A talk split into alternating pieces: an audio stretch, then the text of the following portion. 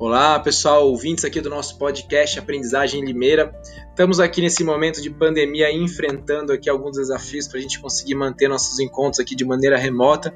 E uma das alternativas e das estratégias estão sendo aqui a elaboração de episódios para podcasts. E vamos fazer a estreia do nosso podcast aqui com um episódio novo, um episódio diferente, abordando aí as competências do profissional do futuro, tá?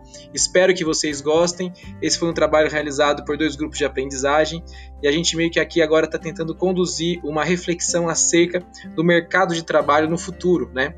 E aí nós nos inspiramos aqui nos documentos do Fórum Econômico Mundial, que lançamos aqui então 10 competências para o profissional do futuro. Espero que vocês gostem.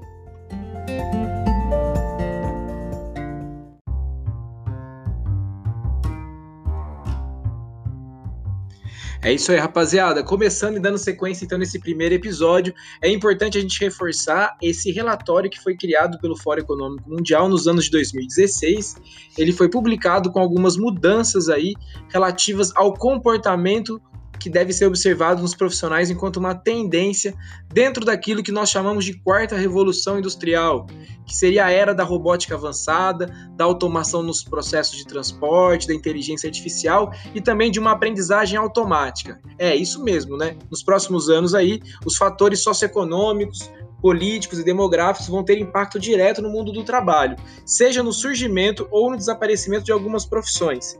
Então a gente tem que ficar sempre ligado e antenado para manter aí o nosso ritmo de trabalho e de avanço profissional. E aí, dentro das primeiras competências que nós vamos falar aqui, vai estar a habilidade de responder aí problemas complexos, né? O que, que seria isso? Gente, a capacidade de solucionar questões aí, tendo como objetivo é, um processo mais fluido e mais simplificado. Às vezes a gente acha que resolver problemas complexos é algo muito é, difícil, a gente acha que complexidade é um sinônimo de dificuldade, sendo que, na verdade, problemas complexos são aqueles problemas que a gente pode dar várias soluções, porque não tem apenas uma causa, mas várias causas. Vamos então aí ao áudio do grupo.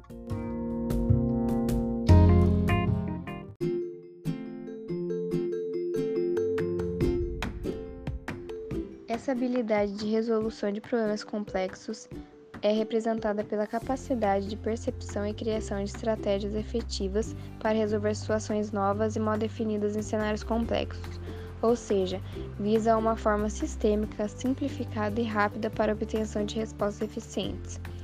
Você pode desenvolver essa habilidade pesquisando, treinando a solução objetiva e clara de problemas sobre várias perspectivas, reunindo as equipes para treinar a sugestão de ações ou melhorias, lendo, estudando, se mantendo informado e atualizado sobre as estratégias adotadas ao redor do mundo.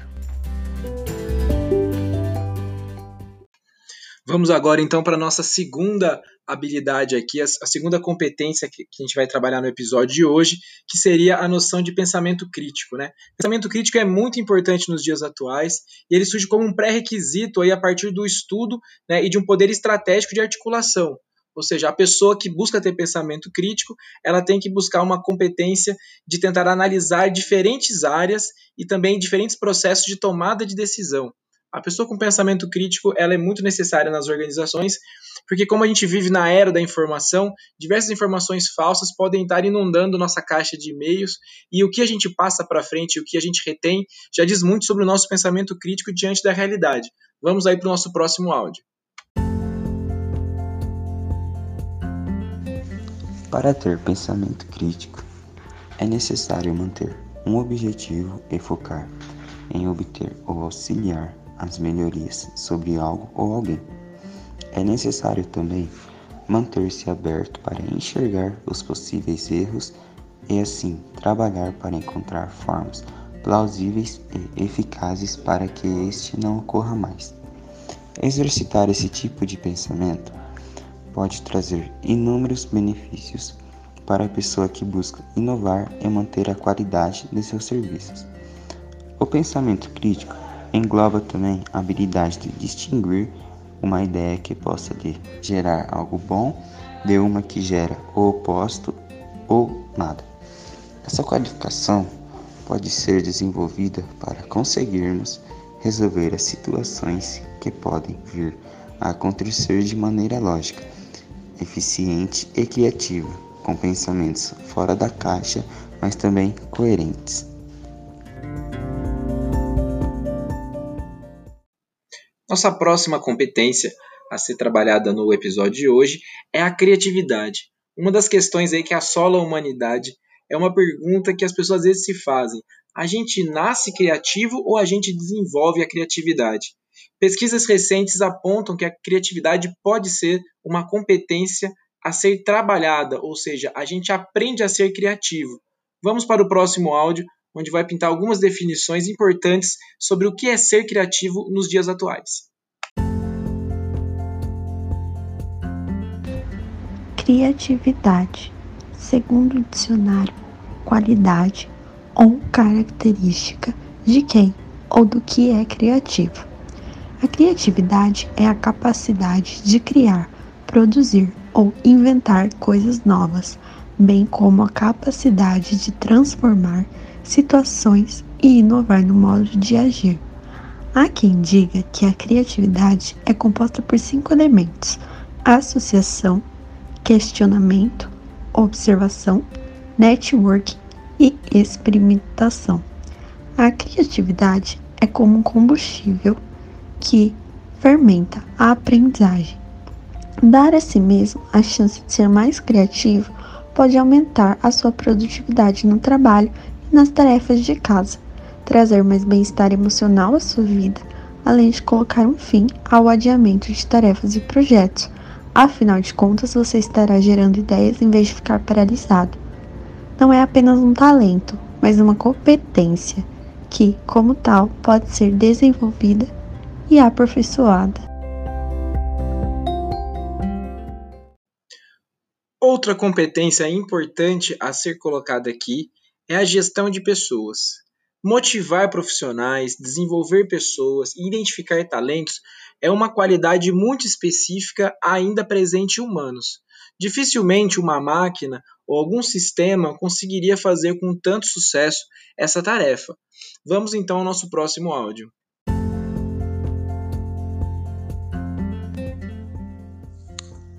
Gestão de pessoas é uma estratégia administrativa que compreende um conjunto de técnicas voltadas a extrair o potencial máximo dos colaboradores de uma empresa.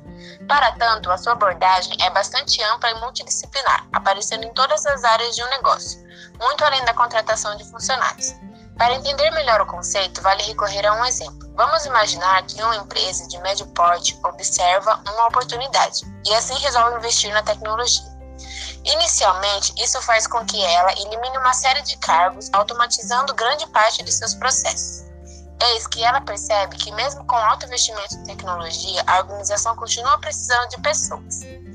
Isso porque máquinas carecem de alguém para gerenciá-las e colocá-las para funcionar.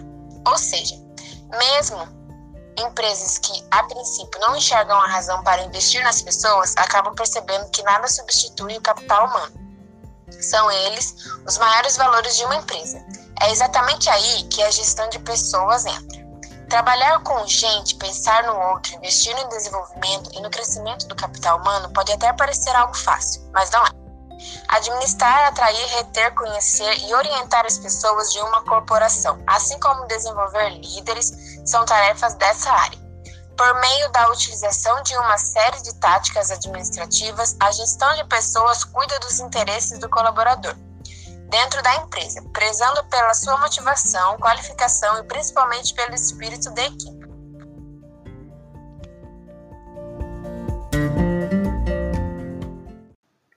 Nossa próxima competência é a competência de coordenação.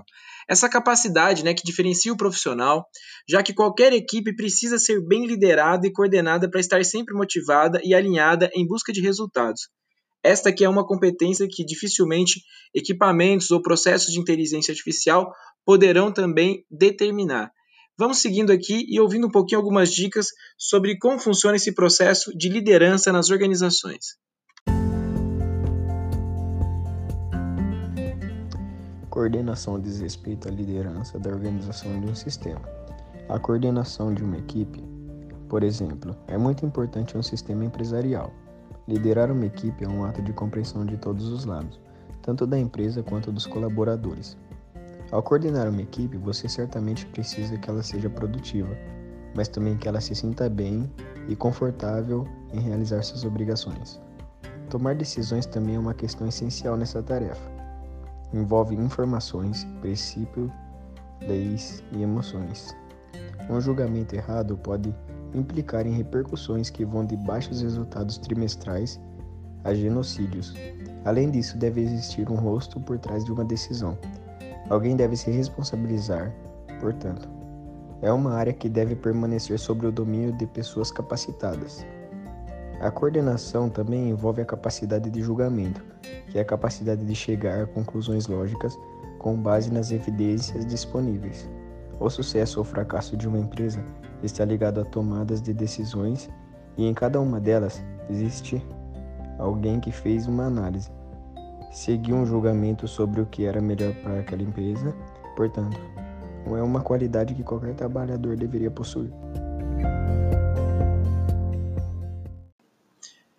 A última competência trabalhada aqui nesse episódio é a flexibilidade cognitiva. Quando nós pensamos esse conceito, ele faz muito sentido no dia a dia dos profissionais, em que a adaptação às correntes novas tem que ser constantes. Então, a flexibilidade cognitiva envolve como competência básica a gestão das emoções, né? Como uma habilidade dos profissionais para passarem durante momentos de crise, sem perder o espírito de luta. Ou seja, os profissionais com flexibilidade cognitiva são aqueles que conseguem se manter motivados a cada encontro com cada tarefa a ser realizada. A inteligência emocional é um termo originado pelo psicólogo americano Daniel Goleman, que se refere à capacidade do indivíduo de identificar seus sentimentos e emoções com mais facilidade e saber escolher o melhor caminho. Quando não temos a inteligência emocional, temos uma péssima atitude por conta das nossas emoções. Por exemplo, reagimos com violências verbais ou físicas. E a inteligência emocional nos ajuda a evoluir como seres humanos e a prosperar em nossas vidas. Um dos benefícios da inteligência emocional na fase infantil é ela ajuda a desenvolver melhor os relacionamentos, ela ajuda a se envolver menos com violência, diminui o índice de depressão, ansiedade. Já na fase adulta, melhora os seus relacionamentos pessoais e profissionais. Segundo o psicólogo Daniel Goleman, a inteligência emocional exige um conjunto de cinco habilidades, que é a autoconsciência, que é a capacidade de reconhecer as próprias emoções, como analisar os pensamentos, sentimentos, as reações, identificando se é raiva, ou medo, ansiedade ou até mesmo um estado depressivo. Avaliar as consequências e tentar entender o que nos gerou aquele sentimento. Tem também a autorregulação, que é a capacidade de lidar com as próprias emoções, a automotivação, que é a capacidade de se motivar e de se manter motivado, a empatia, que é a capacidade de enxergar as situações pela perspectiva dos outros, e a habilidade social, que é um conjunto de capacidades envolvidas na interação social. A inteligência emocional é um dos principais fatores para ter sucesso na profissão, na relação interpessoal e para a automotivação.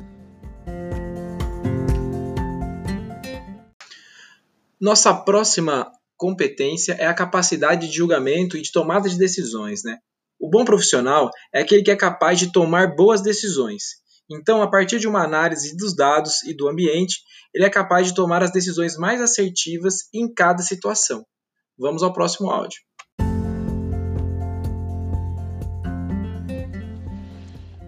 O julgamento está relacionado à capacidade de observar todo o contexto para a tomada de decisões assertivas e alinhadas com os objetivos do negócio. O conjunto de decisões certas é o que levará a empresa a sucesso, e isso vale em todos os níveis, desde o colaborador que serve o cafezinho até o presidente da empresa. É claro que quanto maior o nível de responsabilidade do cargo ou do negócio que a pessoa deseja ter, mais cresce a importância de desenvolver esta habilidade que é essencial a cargos de liderança.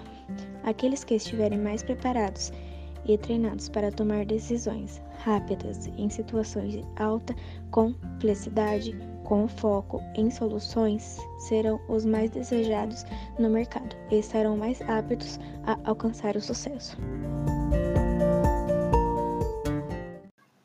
Sensibilidade. Essa é uma palavra muito importante para a nossa próxima competência. Aquele profissional que dá a melhor versão de si, ou seja, que apresenta o melhor desempenho para um determinado negócio. A competência orientação para servir é muito mais do que simplesmente fazer, e sim atender diversos perfis a quem devem servir. Esse profissional, ele tem essa capacidade dentro de si mesmo. E é uma capacidade que raramente uma máquina vai conseguir desenvolver, porque nem sempre a pessoa deseja falar com alguém que não seja um ser humano.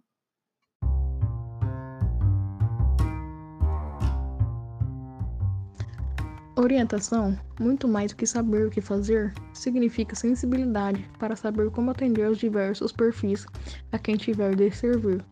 Além dessa complexidade entre sensibilidade, atitudes e ações, traduz em estar preparado para se posicionar de forma ética perante todos o que fazem parte de cada evento.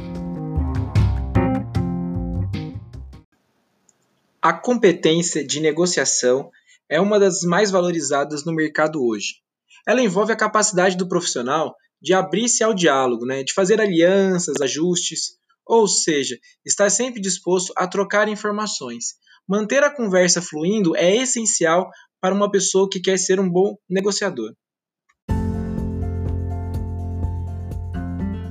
Bom, a negociação ela já vem desde os primórdios, né? Antigamente se usava a negociação é, como troca de alimento, porque na, na, na antiguidade não se tinha dinheiro. Então, por exemplo, eu plantava milho, outra pessoa plantava grãos, fazia essa negociação da troca. Eles marcavam até isso nas pedras, né? Porque naquela época também não tinha papel. Mas a negociação ela foi importante na antiguidade, ela é importante no presente, ela vai ser importante no futuro. Por quê? A globalização está vindo muito acelerada, tudo está tudo tá muito rápido, muito rápido. E a negociação, cada vez que passa, ela tem que ser de forma mais estratégica, entende? A negociação é você tem que pensar amplo, você tem que pensar no futuro para negociar, entende? Então eu vejo a negociação como uma peça de vida, entende? Aquele alicate que salva tudo. Porque na empresa usa negociação, para comprar você usa negociação. Qualquer área a gente, a gente usa negociação, entende? Quando a gente pede um favor, a gente usa negociação. A gente fica nesse meio.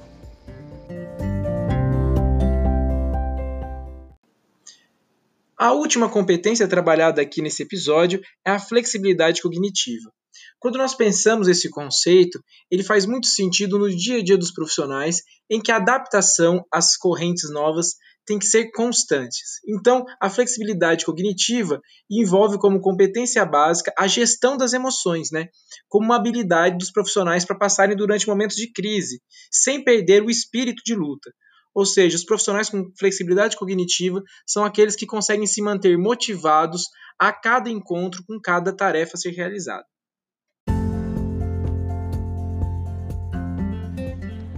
Flexibilidade cognitiva é a capacidade que nós temos de pensar fora da caixa, pensar em diferentes estratégias para chegar a um mesmo objetivo. É uma habilidade que usamos para tudo, inclusive na nossa vida cotidiana. Imagine que você acorda, se arruma e sai caminhando para o trabalho. De repente tem uma obra na calçada por onde você passa sempre. O que você faz? Imediatamente arranja uma estratégia são milésimos de segundo, mas rapidamente, quase que natural e automático, você atravessa a rua para continuar a jornada pelo outro lado. Ou você ficaria parado esperando a obra terminar só porque acredita que exista apenas aquele caminho. Então, flexibilidade cotidiana é você é sempre se adaptar e arrumar uma estratégia para resolver o problema.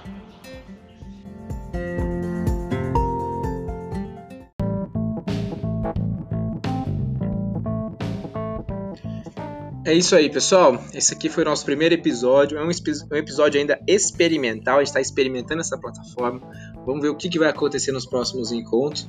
Mas a gente queria reforçar bastante que o mais importante do que esse produto final que a gente produziu aqui foi todo o processo de aprendizagem que a gente teve durante as pesquisas e durante as trocas em aula. A gente sabe que os momentos aqui de encontros remotos eles sempre vão oferecer grandes desafios para a gente, para que a gente continue aprendendo. Mas a gente tem que sempre pensar e ter como foco o aprendizado contínuo, né? Se aprendeu, gente, tá valendo. E é isso que é importante para nós, tá? Uma boa tarde para vocês. Não sei que horas estão ouvindo, se é bom dia, boa tarde, boa noite. Espero que vocês tenham gostado e quem sabe aí lançamos os nossos próximos episódios. Muito obrigado.